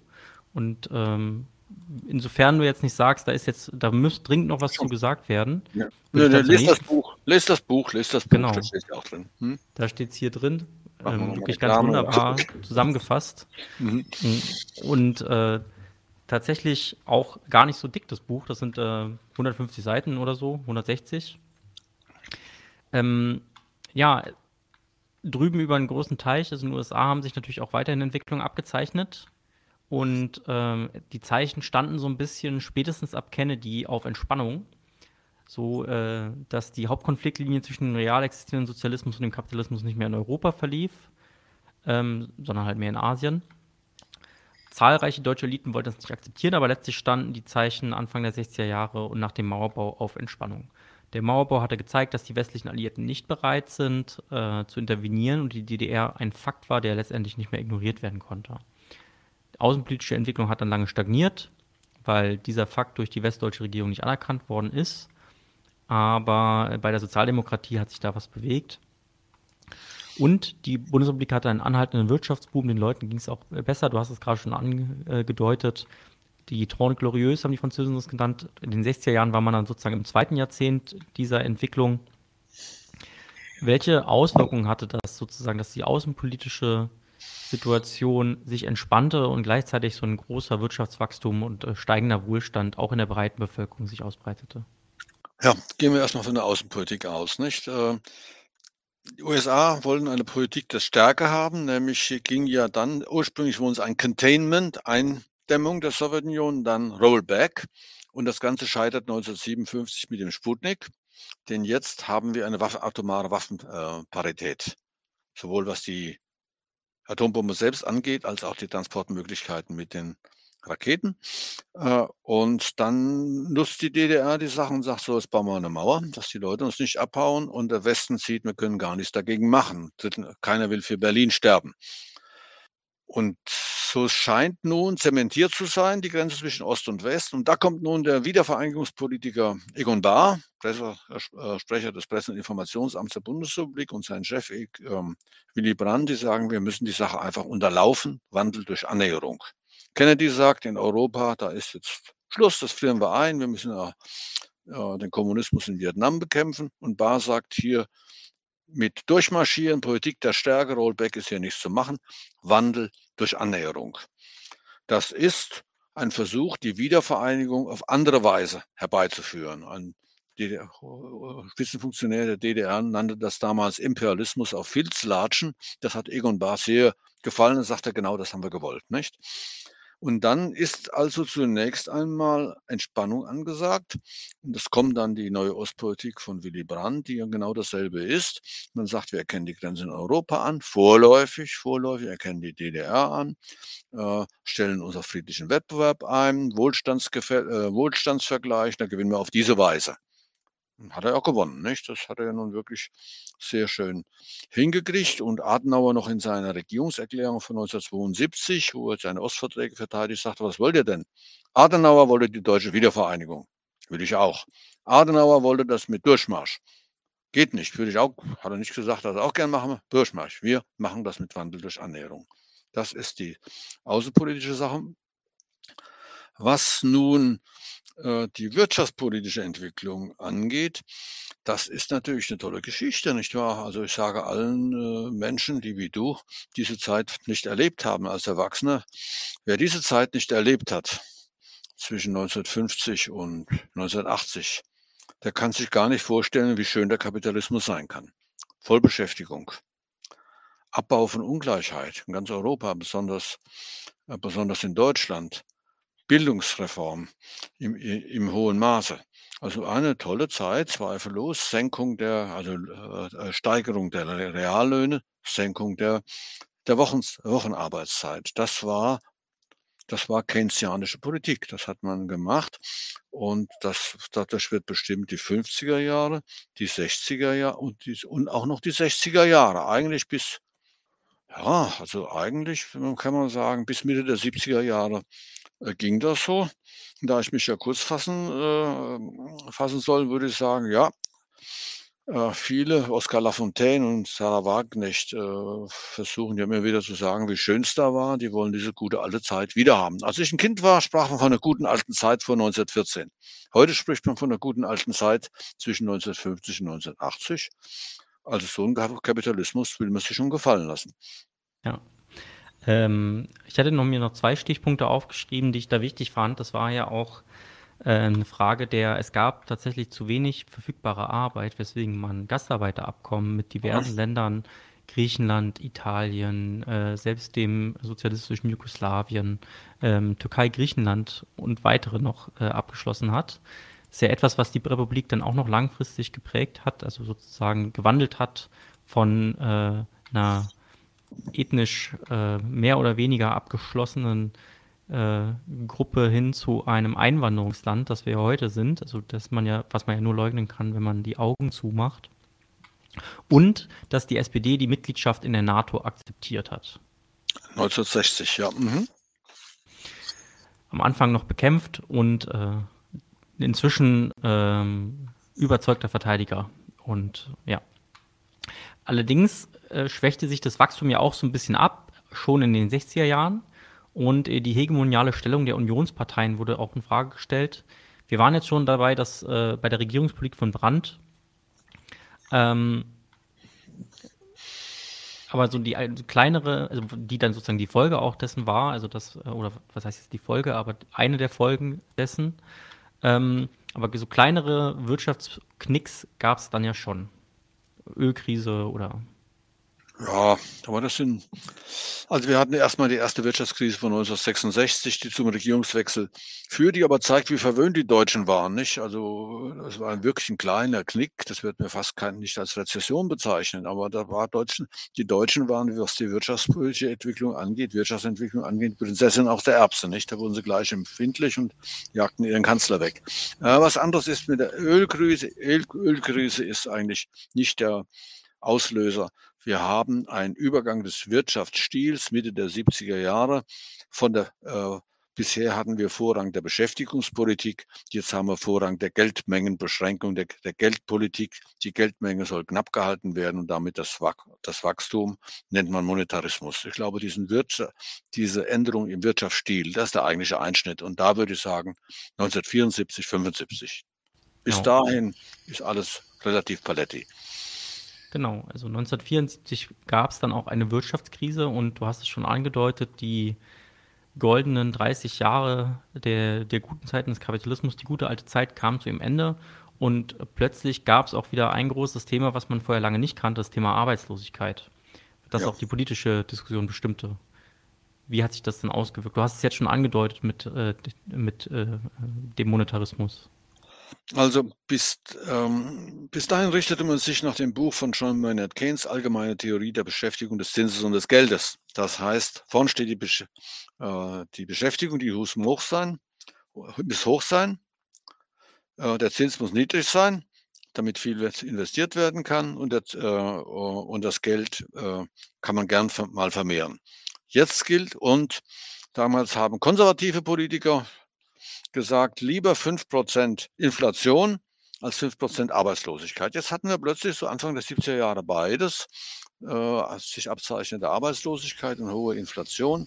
Und da wird, geht die Deutsche Bundesbank vor, äh, sagt und folgt einem US-amerikanischen Theoretiker Milton Friedman, der sagt, wir müssen die Geldmenge beschränken und es wird die NAIRU erfunden, Non-Accelerating äh, Inflation Rate of Unemployment. Wie hoch muss die äh, wie hoch muss die Arbeitslosigkeit sein, damit das Geld stabil bleibt? Da hat man festgelegt, sind 5 Prozent. Und da muss nun 5 Prozent Inflation sind gut, denn äh, Arbeitslosigkeit sind gut, denn vorher hatten wir Arbeitslosenzahlen von 0,7 Prozent höchstens. Ne? Also wir müssen die Arbeitslosigkeit erhöhen, damit das Geld stabil bleibt. Das bringt diesen Knick. Das Und auch politisch? Politisch? Auch politisch gab es einige Veränderungen in den 70er Jahren. Und zwar Ende der 70er Jahre kam die Umweltbewegung auf, ja. die sich dann auch in den 80er Jahren ihren parteiförmigen Ausdruck in den Grünen geschaffen hat. Da ging es vor allen Dingen gegen Kernkraft, aber auch gegen NATO-Doppelbeschlüsse gab es zu Beginn der 80er Jahre Massenbewegungen. Was hat sich sozusagen in dem politischen Gefüge äh, der Bundesrepublik mit dem Aufploppen, nenne ich es jetzt einfach mal, äh, der Grünen verändert? Ja, also zunächst einmal sind die Gründe nicht nur die Grünen nicht eine Ursache, sondern eine Folge. Es taucht nun in der deutschen Sozialstruktur, aber überhaupt in der kapitalistischen Sozialstruktur weltweit eine neue Massenschicht auf. Früher hatte man gesagt, da ist es drei Klassen. Da ist oben das Kapital, die Kapitalisten, das sind ganz wenige. Dann sind die Kleinbürger, die sind schon ein bisschen mehr, aber die verschwinden ja im Proletariat, das Proletariat, das klassische Klassenschema. Und dieses, dieses klassische Klassenschema wird nun ersetzt dadurch, dass eine Massenschicht entsteht, eine Massenschicht der Intelligenz. Als ich studiert habe, da gab es ein paar Zehntausend Studenten, heute sind es Millionen. Das heißt, eine Änderung der Sozialstruktur, auch durch das Vordringen der wissenschaftlich-technischen Revolution. Und diese Massenschicht der Intelligenz war einige Zeit, äh, auf der beruht auch zum Teil der Aufstieg der SPD, dass die Akademiker nun in die SPD da strömen, 60er Jahren, und die machten auch bei Willy Brandt alles fein mit. Äh, dann verselbstständigen sie sich und haben ihre eigene Partei. Es entsteht ein neuer Mittelstand, eine neue Mittelschicht, und das sind die Grünen. Ich höre gerade, dass ein neues Buch erschienen ist, das heißt die ökologische Klasse. Mal gucken, was da wieder drin steht. Nicht? Also das ist der Kern eigentlich, ein sozialstruktureller Umbruch. Und diese Intellektuellen haben ja nun lange Nasen und riechen Dinge, die auch vorhanden sind, aber andere nicht riechen. Sie erkennen natürlich ein globales Problem, nämlich die, äh, die Ressourcenkrise, nennen wir es doch mal so, oder auch die Umweltkrise. Knappe Antwort, weil ich ja knapp antworten soll. Ja, danke. Also hm? Ähm, wobei man jetzt vielleicht ähm, sagen muss, dass sozusagen streng genommen die meisten dieser neuen Klasse keine neue Klasse im sozioökonomischen Sinn sind, sondern eine Klassenfraktion innerhalb des Proletariats oder der Lohnarbeitenden zumindest, äh, die einfach eine andere Stellung in der im Produktionssystem haben, aber nach wie vor natürlich lohnabhängig sind. Ja, ich nenne es ähm, Massenschicht. Und das ist ja. nicht von mir, sondern es gab ein DKP-nahes äh, Forschungsinstitut in Frankfurt, Institut für marxistische Studien und Forschung, die haben das rausgearbeitet. Proletariat, ja. Bourgeoisie und dann die Massenschicht, die immer, immer einflussreicher wird. Ja. Ja, also heute kann man ja, glaube ich, auch von der SPD nicht mehr behaupten, dass sie eine Arbeiterpartei ist. Also es ist ja im Wesentlichen auch äh, von dieser Art, äh, also von dieser Massenschicht mitgetragen. Mhm. Gut, dann kommen wir zur nächsten Frage. Und zwar zeitgleich mit den Grünen kam auch der neue Zeitgeist des Neoliberalismus an. Äh, wir hatten es jetzt in Bezug auf die Geldtheorie der Bundesbank ja schon besprochen. Und äh, aber auch in der politischen Regulation hat sich dann einiges geändert. Also zum Beispiel erste Steuersenkungen für ähm, ja, äh, Unternehmen, äh, verbesserte Bedingungen für die Kapitalseite allgemein. Helmut Schmidt hat bereits 19, also der äh, Sozialdemokrat Helmut Schmidt hat bereits 1974 die Vermögenssteuer gesenkt, um Anreize für Investitionen zu setzen. Da hört man sozusagen die äh, neoliberale Argumentation von äh, der Angebotsseite ähm, schon so ein bisschen raus. Also sozusagen, wenn das Geld dann da ist, dann wird es auch investiert werden. Deswegen müsse man den Reichen die Steuern senken. Und 1982 wurde dann das sogenannte Lambsdorff-Papier von äh, einem FDP-Politiker veröffentlicht, das einen marktradikalen Umbau der Bundesrepublik forderte. In demselben Jahr folgt dann auch die Einführung der Möglichkeit, Staffelmieten zu vereinbaren, beispielsweise. Also sozusagen der Mietenschutz äh, und die soziale Absicherung von niedrigen Mieten wurde aufgeweicht. Äh, BAföG wurde vom Stipendium, das es vorher war, zum Darlehen. Ähm, der Medienmarkt wurde geöffnet, Privatfernsehen wurde plötzlich möglich. Vorher gab es nur öffentlich-rechtliche Sender und die schon erwähnte Unternehmenssteuerreform. Ähm, damals gab es eine äh, CDU-FDP-Regierung. Dann kurz nach Helmut Schmidt, wenn ich mich nicht ganz irre, also ja, Helmut Kohl. Cool. Mhm. Und ähm, wie hat dann die Arbeiterpartei SPD, zumindest nach eigenem, äh, nach der eigenen Erzählung und äh, die Gewerkschaften auf diesen Politikwechsel reagiert? Ja, diesen Politikwechsel, das würde ich in der künftigen ähm, äh, Auflage dann etwas anders schreiben. Also, äh, was du eben beschrieben hast, setzt sich und äh, setzt sich unter Willy Brandt, äh, unter Helmut Schmidt äh, auf den Weg, bricht aber noch nicht durch. Denn der gleiche, äh, da ist wirtschaftspolitisch wird dann immer der Koalitionspartner FDP einflussreicher und drückt den und drückt da den armen und bedrängt da den armen Schmidt, der ja zugleich Konjunkturprogramme macht, heißt Staatsausgaben für die Wirtschaft. Das ist ein relativ schleichender Prozess, den du eben das etwas dramatisch dargestellt hast. Es liegt auch an dem Buch, dass ich das auch ein bisschen dramatisch dargestellt habe. Äh, man müsste es vielleicht ein bisschen duldsamer betrachten. Wir haben den Durchbruch des Neoliberalismus. Das fängt in den 70er Jahren an, scheitert aber zunächst einmal. Zum Beispiel in der die äh, konservative Regierung unter äh, Heath, Edward Heath, äh, wollte diese, äh, diese Wende nach rechts Neoliberalismus durchsetzen, wird aber durch die Gewerkschaften gestürzt. Und dann kommt nochmal Labour ran und dann kommt Frau Thatcher Ende der 70er Jahre und die setzt nun das, was du hier beschrieben hast, die Wendung nach rechts, Deregulierung brachial durch. 80 wird dann Ronald Reagan gewählt, nicht? Der setzt das in den USA. Brachial Hochrüstung plus Hochrüstung plus ähm, Steuersenkung durch. Im Vergleich dazu muss man natürlich, muss man eigentlich die deutschen Bundesregierungen loben. Der Schmidt hat zwar der FDP nachgegeben. Das führt dazu, dass er sich von den Gewerkschaften entfremdet, weil du nach den Gewerkschaften fragst und seine Partei immer saurer wird, sodass ihm die Gefolgschaft dann verweigert und er so geschwächt ist, dass dann die CDU ihn stürzen kann 1982. Dann kommt der Kohl mit seinem Landsdorf-Papier. Aber das Landsdorf-Papier hat keine große Bedeutung, weil Kohl, der nun immer auf Wählerstimmen und Wählerstimmungen ähm, guckt, sagt, nein, das ist mir zu gefährlich. Der setzt die Sache einfach raus. Er hat so ein paar Änderungen gemacht. Die Vermögensteuer wird ausgesetzt 1998.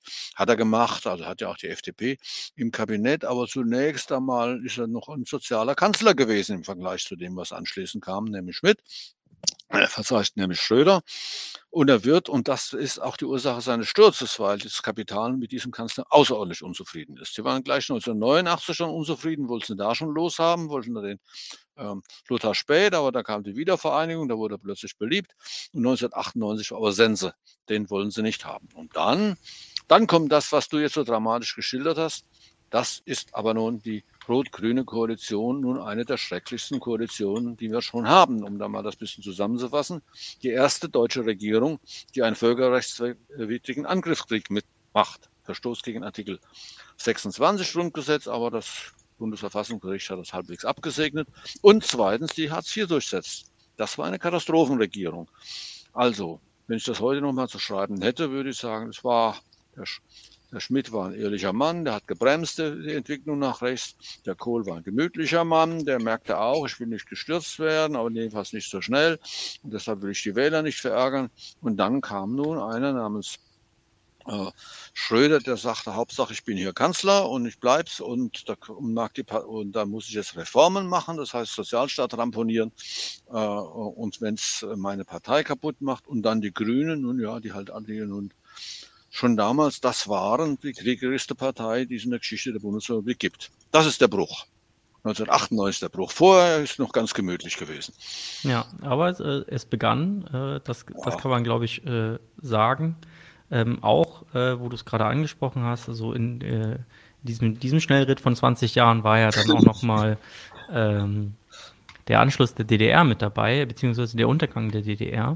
Und ja. ähm, da kann man ja in Bezug zum Beispiel auf die Eingliederung ähm, also die wirtschaftliche Eingliederung des, der ehemaligen DDR schon sagen, dass da auch mit äh, harter Hand ähm, eine Durchsetzung des Marktes forciert ja. worden ist. Also natürlich schon begonnen worden von der DDR-Regierung mit der Gründung der Treuhand und so weiter und so fort, aber auch eine CDU-geführte DDR-Regierung, wenn ich mich nicht ganz irre. Ja. Ähm, aber nichtsdestotrotz dann ähm, ja im Wesentlichen auch mit äh, westlichen Eliten bestückten Behörden durchgekämpft worden ist und das auch schon eine sehr marktradikale Lösung eigentlich war, die man da gemacht hat. Ja klar, der Untergang der DDR schien zu bestätigen, dass der Markt alles regelt. Und das Volk der DDR hat es ja gewollt. Ne? Die brüllten ja aus, äh, aus, Leibeskräften Helmut, Helmut, wenn er dort auftauchte. Nicht? Also das wir dem Kohl gar nicht so anlassen. Also seine Landsleute im Osten waren noch dümmer als er. Genau, also der Anfang äh, waren ja so durchaus äh, noch, äh, also der, der, der Anfang des Widerstands gegen der, die DDR-Regierung waren ja durchaus noch Menschen, die eine sozialistische DDR wollten, aber einen anderen, einen, einen demokratischeren und menschlicheren Sozialismus sozusagen.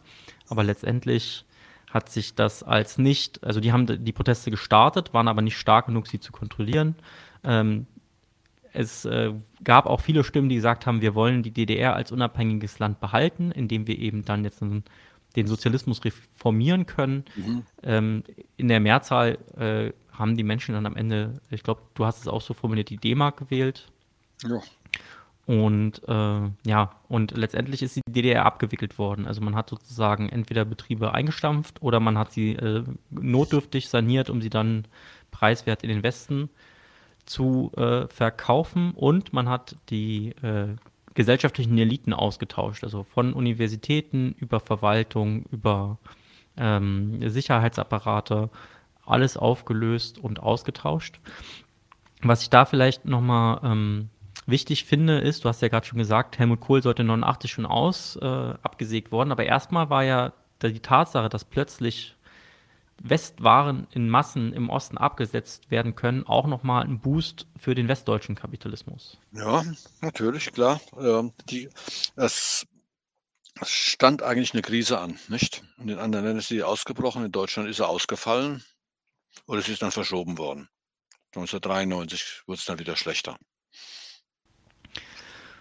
Gut, äh, neben der Osterweiterung von Deutschland gab es auch eine Vertiefung der europäischen Integration. Ähm, die Maastrichter Verträge wurden unterschrieben.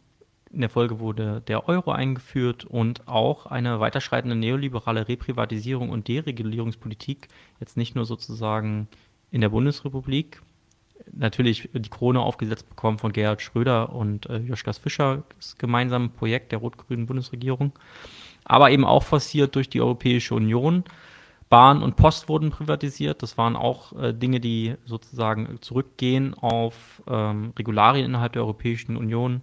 Das Ladenschlussgesetz wurde geändert. Also ich erinnere mich, mich noch, dass äh, als ich ein kleines Kind war, teilweise um 17 oder 18 Uhr die Supermärkte geschlossen haben und äh, man dementsprechend seine Einkäufe vorher hat erledigen müssen. Das ging aber auch, weil man hat ja dann vielleicht auch nicht bis 17, äh, 18 oder 19 Uhr gearbeitet. Das alles hat sich dann geändert und äh, das Rentenniveau wurde auch abgesenkt und die Vermögensteuer, du hast es auch schon erwähnt, ausgesetzt. 1998 gab es dann eine Arbeitslosigkeit von 12,3 Prozent oder in Menschen gesprochen 4.281.000 Menschen ungefähr. Und ähm, die rot-grüne Bundesregierung wurde gewählt, Kohl wurde abgewählt, äh, die FDP wurde auch mit abgewählt. Du beschreibst in deinem Buch, dass diese Regierung ja auch erstmal stark links geblinkt hat. Die rot-grüne Regierung. Ja, genau. Im Wahlkampf. Im Wahlkampf. Da gab es ja eine Doppelspitze. Auf der einen Seite nun Schröder, der sich gern den Genossen der Bosse nennen ließ. Auf der anderen Seite äh, nun Oskar Lafontaine, der die linken äh, Wählerinnen und Wähler äh, gewonnen hat. Auch das regulierte sich innerhalb von wenigen äh, Monaten. Das kam dann ein Winter des Missvergnügens. Damit ist die ganze äh, Mainstream-Medienmeute äh, über den ähm, äh, Oskar Lafontaine hergefallen, bis er dann nun auch tatsächlich zurückgetreten ist. Und dann wendete sich das ganz schnell nach rechts. Also das Blinken war eine Wahlkampfangelegenheit. Ah, die Rentenerhöhung, äh, die Rentenverringerung wurde doch auch erstmal sogar zurückgenommen, hast du geschrieben. Ja, das sind alles Dinge, die erstmal gemacht werden. Aber das war, der Wahlkampf war halblinks. Dann tritt man ein bisschen auf der Stelle. Dann gibt es einen neuen Finanzminister, der die deutsche Industrie, die westdeutsche Industrie verramscht, indem er sie nämlich den Kapitalmärkten aussetzt. Äh, und dann geht es wirtschaftspolitisch dann ganz schön nach rechts. Ja, hm, genau, also diese von mir gerade angesprochene Rentenverminderungsrücknahme wurde dann nämlich wieder zurückgenommen. Äh, ja. Riester-Rente ist so ein Stichwort, das wir heutzutage noch kennen. Es gab eine Einkommensteuerreform, wo allen Gruppen um ein paar Prozent äh, Steuern erlassen worden sind, ähm, was, wovon natürlich, wenn, also es waren, glaube ich, 10 Prozent, die von jeder Steuerstufe runtergenommen worden sind damals. Das ist natürlich in Relation gesetzt, größeren Einkommen wieder mehr nutzt als kleineren Einkommen. Ähm, nach der Wahl 2002 die Harz-Reform, die neoliberale Gesundheitsreform, so ein bisschen wie von den amerikanischen Rechten diese Star of the Beast äh, Theory sozusagen, ähm, dass man den Staat dadurch bekämpft, indem man ihm einfach seine Basis, zum Beispiel seine Einkommen, durch Steuern ab, äh, abschneidet und dann am Ende mit Sachzwängen argumentieren kann, die, das Gesundheitssystem ist zu teuer, das müssen wir jetzt so jetzt reformieren. Das wurde getan, indem es dem Markt geöffnet wird. Weitere Privatisierungen und die von dir gerade eben schon angesprochene Öffnung der Finanzmärkte. Nach 2002 kamen die Harzgesetze noch dazu. Ähm, und dann wurde 2005 Angela Merkel, äh, die jetzt nun schon genauso lange Kanzlerin war, äh, wie Helmut Kohl sozusagen, neben ihnen in die Geschichtsbücher eingehen wird. Ähm, und eine neue politische Kraft bildet sich. Also wir haben jetzt gar nicht drüber gesprochen, aber natürlich war äh, die PDS, die Nachfolgepartei der SED, äh, weiterhin in Ostdeutschland stark verankert und konnte sozusagen auch ähm, sich dadurch, dass sie sich für die Interessen der Ostdeutschen und insbesondere auch äh, gegen die Arbeitslosigkeit und gegen die sozialen Missstände in Ostdeutschland gekämpft hat, etablieren. Äh, in Westdeutschland gab es lange links von der SPD nichts, was wirklich äh, rele so relevant war, dass es in die Parlamente gekommen ist. Ähm, das ändert sich aber äh, zu diesem Zeitraum herum. Mit den Harzreformen und Co. hat sich nämlich die WRSG herausgebildet, die sich dann später mit der PDS zusammenschließt in erst äh, PDS Link, Linkspartei.pds und dann die Linke. Wie kam es denn dazu? Naja, ähm, es gab in der Bundesrepublik immer eine heimatlose Linke, 50er, 60er Jahre. Die war so schwach, äh, dass sie kaum bemerklich war. Da gab es eben zwei Richtungen. Der, die einigen hielten sich außerhalb der SPD oder waren an der SPD so weit links, dass sie rausflogen. Das war eine zersplitterte Angelegenheit, zumal die Kommunistische Partei ja dann auch verboten war und nur sehr schwach dann 1968 wieder stand. Die heimatlose Linke. Dann gab es viele radikale linke Leute, die aber sagten, wenn wir was bewirken wollen, müssen wir in der SPD bleiben. Äh, äh, Frau Nahles wäre so ein Beispiel, nicht? Und es war immer klar, äh, wenn da linke Leute sich verselbstständigen, aus der SPD rausgehen wollten, sagt man, na geht mal, ihr geht ins Nirvana, nicht? Jetzt wird nun die äh, DDR angeschlossen und da haben wir nun eine Partei von 2,3 Millionen, die dann schrumpft auf einige 10.000, äh, die äh, aber immerhin durch Sonderklausel im Wahlgesetz erstmal im Bundestag ist, dann 2002 rausfliegt, erledigt scheint.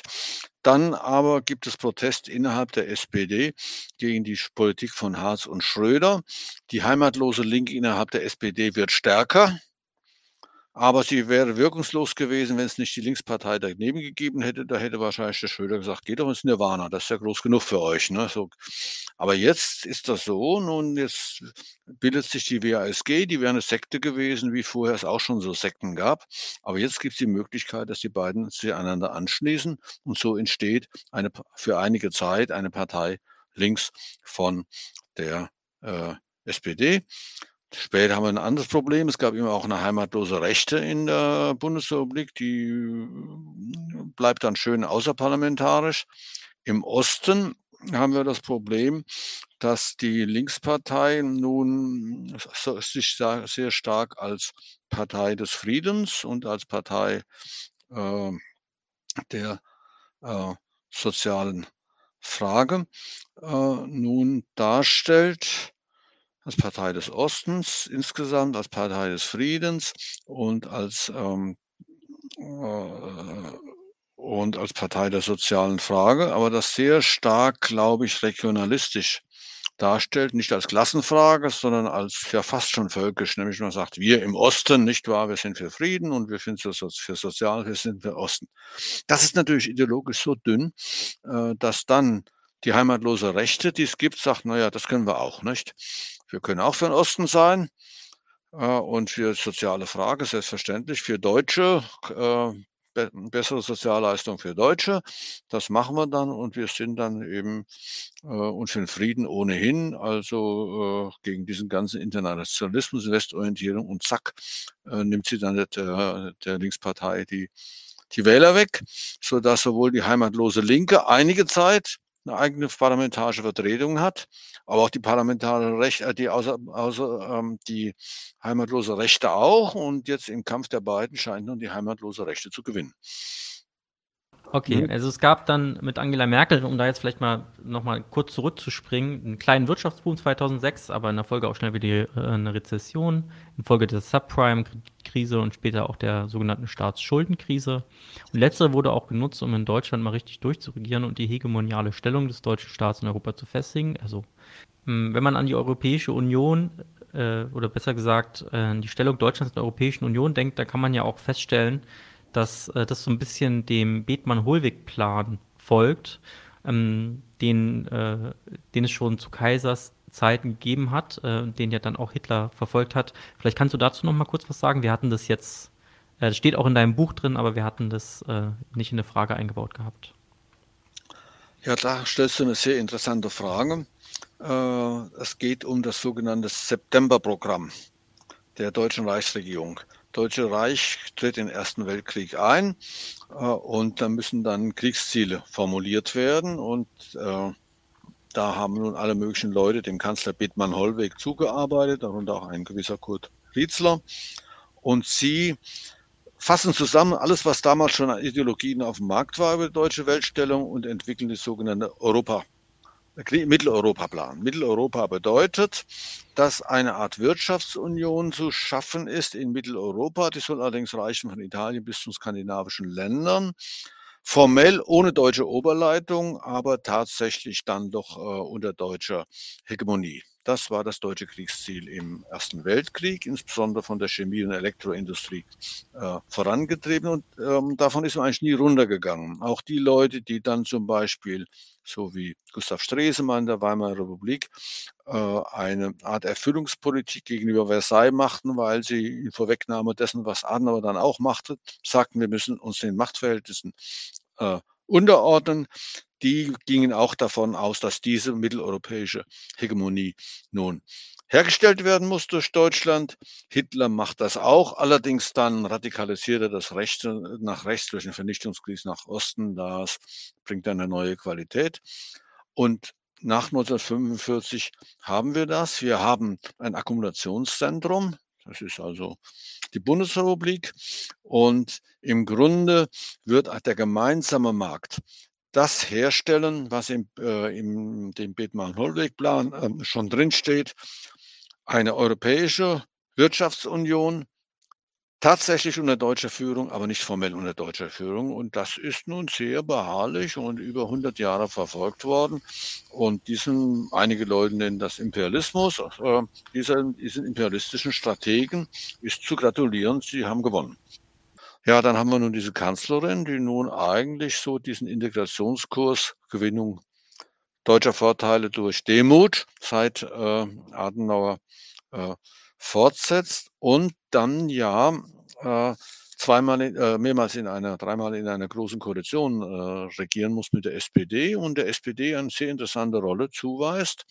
Man sagt ja, wirft ja vor, eine Sozialdemokratisierung der der, der Union, in dem sie nämlich, sie muss mit, äh, ihr Wunschpartner ist die FDP, aber das hat ja nur vier Jahre funktioniert und ging schief, weil die FDP plötzlich aus dem Bundestag fliegt. Und sie hat dann Konsequenzen gezogen, daraus, dass sie der SPD nun, sie musste aufnehmen, das Kabinett, und sagte, du bist hier der Betriebsrat. Also ich mache meine Politik und dann habt ihr aber den Arbeitsminister, die Frau Nahles äh, und den Herrn Heil dann und so und ihr dürft das Soziale machen. Und so ist so der Karl, und außerdem der Kahlschlag am Sozialstaat. Ähm, der Kahlschlag am Sozialstaat, der ist ja nun schon durch den Kollegen Schröder erledigt. Das brauche ich nicht mehr zu machen. Der hat die Türen aufgestoßen. Da gehe ich einfach durch und sage, mach die Tür mal ein bisschen zu, sodass sie dies im Vergleich zu Schröder sozialpolitisch links von ihm steht europapolitisch auch, dass sie äh, sagt, ja, wir sind stark geworden dadurch, dass wir Europa unter, uns politisch unterordnen. Hauptsache, wir sind, wofür wir nichts können, wir sind einfach industriell die stärkste Macht und wir äh, produzieren eben billiger und wir beziehen also billiges äh, Rohstoffe aus dem Osten und haben wohlfeile Arbeitskräfte aus dem Süden und beide zusammen äh, mit Ingenieurskunst dann kombiniert gibt es also äh, äh, gute deutsche Industrieprodukte und damit überschwemmen wir den europäischen und Weltmarkt. Da können wir nichts dafür. Das ist eine normale Markt, Marktwirtschaft. Also es hat sie wirklich ein sehr gutes Rezept hat sie gehabt. Dann hat sie in der Flüchtlingspolitik ja nun, muss man sagen, Bella Figura gemacht. Also sie hat nicht nationalistisch aufge, aufgetrumpft, sondern hat sehr vernünftige Töne gefunden, auch im Interesse des Kapitals natürlich. Äh, Migration, haben wir das ja an dem Gejammer äh, mit dem Fachkräftemangel, ja, wir brauchen Migration, das ist gut für das deutsche Modell. Also insgesamt eine Kanzlerin, nach der man sich auch noch mal eines Tages zurücksehnen wird und das und damit allerdings so wie Schröder durch seine Harzreform die Existenz der SPD oder die Stärke der SPD aufs Spiel gesetzt, hat sie dann natürlich dann auch durch diese relativ humane Politik, hat sie natürlich die rechte Flanke freigegeben und so steigt die AfD auf. Und jetzt leben wir gerade in einer Zeit, äh, die einige auch als, du hast das Wort vorhin schon mal erwähnt, Zeitenwende begreifen. Wir haben wieder einen SPD-Kanzler, der eigentlich im Wesentlichen nur deswegen äh, Kanzler geworden ist, weil sozusagen das Angebot von der CDU noch schlechter war. Ähm, und äh, gleichzeitig gibt es, ich will nicht sagen, wieder Krieg in Europa, weil es in Jugoslawien liegt auch in Europa und dort gab es auch Krieg, aber ein, einen großen Krieg in groß insofern, dass äh, ein großes Land wie Russland daran beteiligt ist und ähm, ähm, ein kleineres Land, ehemaliger Teil der Sowjetunion, äh, von großen Ländern unterstützt wird in, in, einem Krieg mit vielen Geflüchteten wieder und in der Folge auch wieder das, was du vorhin auch schon erwähnt hast, auf ganz viel Aufrüstung, dieses 100 Milliarden Programm. Mhm. Ähm, vielleicht jetzt mal als Ausblick wenn wir heute über die Geschichte der Bundesrepublik reden, wo siehst du da einen Scheideweg, den es gerade gibt? Und äh, ist die Bundesrepublik vielleicht auch schon in, fest in eine Richtung losgelaufen? Ja, das behandelt die Zukunft. Eine Historik ist immer schwach, was die Zukunft angeht. Aber vielleicht sage ich es mal mit Friedrich Merz, der in einem Interview gefragt worden ist, wie geht es denn weiter? Und er sagte, ja, das ist interessant, was hier passiert. Der hat das gesagt, was ich jetzt eben gerade vorhin schon nachgeplappert habe, indem er sagt, ja, wir haben billige äh, Rohstoffe vom Osten bekommen und haben teure äh, und haben dann in der ganzen Welt uns äh, daraus äh, teure, Roh- äh, teure Exporte gemacht, die konkurrenzlos waren. Äh, und das Modell ist am Ende. Hätte noch sagen müssen, wir haben dann auch also wohlfeile Arbeitskräfte kommen lassen. Das können, das ist ein Pro, das ist Interessant, sagen wir mal so, nicht? Äh, einige sagen, das ist auch eine Unterordnung der USA und US-amerikanische Interessen bin ich ein bisschen vorsichtig, weil dann kommt die AfD gelaufen und sagt, also das will ich dann auch nicht äh, mit der. Aber es ist tatsächlich, könnte es sein, dass die Stellung der Bundesrepublik in Europa geschwächt wird. Sieht man äh, daran, dass nun Frankreich eine größere Autorität gewinnt und dass die Bundesrepublik nun äh, dann und dass die USA äh, nun die Leute Lügen gestraft strafen, die die ganze Zeit vom Aufstieg der US, vom Abstieg, vom Abstieg der USA reden. Aus dem Abstieg wird vielleicht nichts. Und das würde dann bedeuten, dass die BRD einen Positionsverlust hinnimmt. Äh, das, und dann äh, ist die Frage, ob die Bundesrepublik sich in einen Konflikt am Rand des Atomkriegs hineinsteuern lässt und da muss man dann auch Kontinuitäten und Diskontinuitäten unterscheiden. Wir haben hier einen Kanzler, der zwar alles mitmacht, aber langsamer, überhaupt in der Geschichte der Bundesrepublik sagen muss. Die SPD macht letzten Endes zwar dasselbe wie die CDU, aber immer ein paar Jahre später. Und das spricht halt für sie. Äh, und der Kanzler nun, der in einer gewissen Weise doch die abwägende und vorsichtige Politik seiner Vorgängerin fortsetzt. Und auf anderer Seite haben wir die, eine völlig eine sehr interessante ähm, Funktionswechsel des Auswärtigen Amts. Seit Anfang der 60er Jahre, damals, damals hatten wir einen äh, CDU-Außenminister, der hieß eigentümlicherweise Gerhard Schröder, wie der spätere Kanzler, war auch ein CDU-Mann. Äh, seitdem, über alle Außenminister, die wir hatten bis dahin, war das Auswärtige Amt eine Instanz, die natürlich nach außen äh, Interessen äh, äh, Deutschlands wahrnimmt, des deutschen Kapitals, aber sich vor allem rein handwerklich als eine Institution der äh, als ein äh, als ein Instrument der Diplomatie verstanden hat. Alle bis zu Steinmeier bei Heiko Maas hat sich das so leicht bisschen geändert, aber er war sowieso nicht so auffällig. Insofern hat man es noch nicht gemerkt. Aber jetzt haben wir eine Außenministerin, unter deren Führung das äh, Auswärtige Amt gar keine diplomatische Institution mehr ist, sondern eine, äh, sondern eine Propagandakompanie, nicht? Äh, und das ist hochinteressant. Das sind die zwei Linien. Einmal der Versuch, die Adenauer, Kohl, Merkel-Politik in dem Rahmen, wie halt nun gegeben ist, irgendwie noch was davon zu retten durch den Kanzler Scholz. Und dann eine völlig neue, also haben wir noch dann den Panzertoni von, der, von, von den Grünen, dass die Grünen nun die Außenpolitik machen und eine Konfrontationspolitik fahren. Das ist nun etwas Hochinteressantes, mehr will ich nicht sagen. Äh, das könnte, das könnte nun Folgen haben. Ja, Vielleicht können wir noch ganz kurz über die ähm, Verschiebung innerhalb der Europäischen Union auch nochmal sprechen. Du hast es jetzt schon gesagt, dass Frankreich wichtiger wird. Man kann, glaube ich, auch beobachten, dass Polen äh, und äh, die, die Euro osteuropäischen Staaten noch äh, wichtiger werden. Also Polen hat ja jetzt zum Beispiel angekündigt, massiv aufzurüsten und äh, will letztendlich das an Personal stärkste äh, Militärkontingent der Europäischen Union stellen. Polen richtet sich sozusagen historisch auch immer schon stark an den USA aus, sozusagen. Und ähm, das könnte ja, durch, auch wenn 100 Milliarden viel sind, könnte das ja durchaus auch nochmal vielleicht äh, da in den Kräfteverhältnissen ein bisschen was verschieben, während gleichzeitig die deutsche Wirtschaft perspektivisch ja schon eben darunter leiden wird, dass sie nicht mehr so billig an Rohstoffe rankommt. Ja, also dann empfehle ich doch die letzte Auflage, nicht die aus den 90er Jahren, sondern die letzte Auflage des von mir vorhin schon genannten Buchs von Zbigniew Brzezinski, äh, The Great, The Grand Chessboard 2016, da beschreibt er diese Konstellation. Er sagt, die USA braucht Verbündete, Korea und äh, Japan auf der einen Seite. Und dann brauchen wir unseren Bridgehead, unseren Brücken, Brückenkopf, der besteht aus der EU. Und da sind zwei, sind drei wichtige Mächte. Da sagt er nun Frankreich, Deutschland diese ja, Achse und drittens aber auch Polen. Das ist dann drin und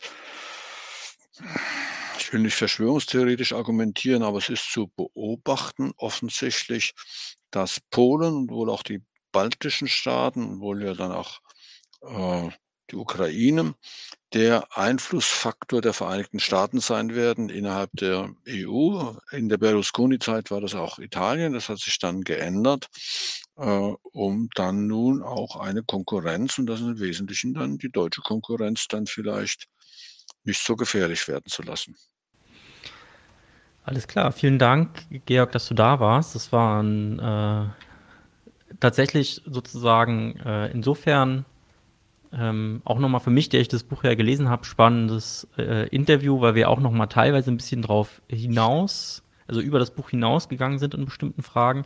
Gleichzeitig, ähm, ihr habt es ja gemerkt, ich musste Georg ein wenig bremsen, ähm, gibt es trotzdem innerhalb sozusagen der Jahrzehnte, die wir jetzt äh, relativ oberflächlich behandelt werden, noch viel zu erfahren. Ähm, von daher gönnt euch dieses Buch. Ich muss sagen, die Papyrossa Basisreihe ist sowieso sehr gut. Also für Leute, die sich neu mit Themen beschäftigen möchten, da gibt es zu äh, vielen Sachen gute Einführungsbücher. Georg, äh, danke, dass du da warst. Und ihr dort zu Hause habt ja schon gemerkt, das ist kein äh, Live-Interview, sondern eine Aufnahme. Von daher kann ich jetzt leider auch keine Fragen von euch stellen. Ich hoffe, ihr verzeiht es mir. Und äh, ja, habt noch einen schönen Abend. Ja, ich bedanke mich fürs Zuhören. Leute, wir brauchen eure Hilfe. Wenn euch dieses Video gefallen hat, klickt auf Like, abonniert den Kanal und vergesst nicht das Glöckchen zu drücken, damit ihr benachrichtigt werdet, wenn wir neuen Content droppen. Außerdem solltet ihr uns überall folgen, wo wir verfügbar sind. Das ist Facebook, Instagram, Twitter und Twitch. Und wenn wir irgendwelche Ankündigungen machen oder Posts, dann shared, was das Zeug hält. Gebt uns all eure Liebe. Wir haben mittlerweile ziemlich signifikante Kosten. Wenn ihr es euch irgendwie leisten könnt, unterstützt uns doch auf Patreon. Dann kommt ihr auch in den Genuss verschiedener Vorteile, wie zum Beispiel Zugang zu unserer Discord-Community oder Zugang zu den ultrageheimen Patreon-Episoden, die wir dort posten. Außerdem könnt ihr uns natürlich auch über PayPal Spenden zukommen lassen. Außerdem haben wir mittlerweile einen eigenen Online-Shop. Das heißt, wenn ihr euch immer noch fragt, was ihr euren Lieben zu Weihnachten, Ostern oder sonst wie schenken könnt, geht dorthin und kauft duftes Merch. Alle Links dazu hier in der Beschreibung oder auch auf unserer Webseite 99 zu 1.de. Vielen Dank fürs Dabeisein, danke für die Unterstützung und wir sehen uns in diesem Theater.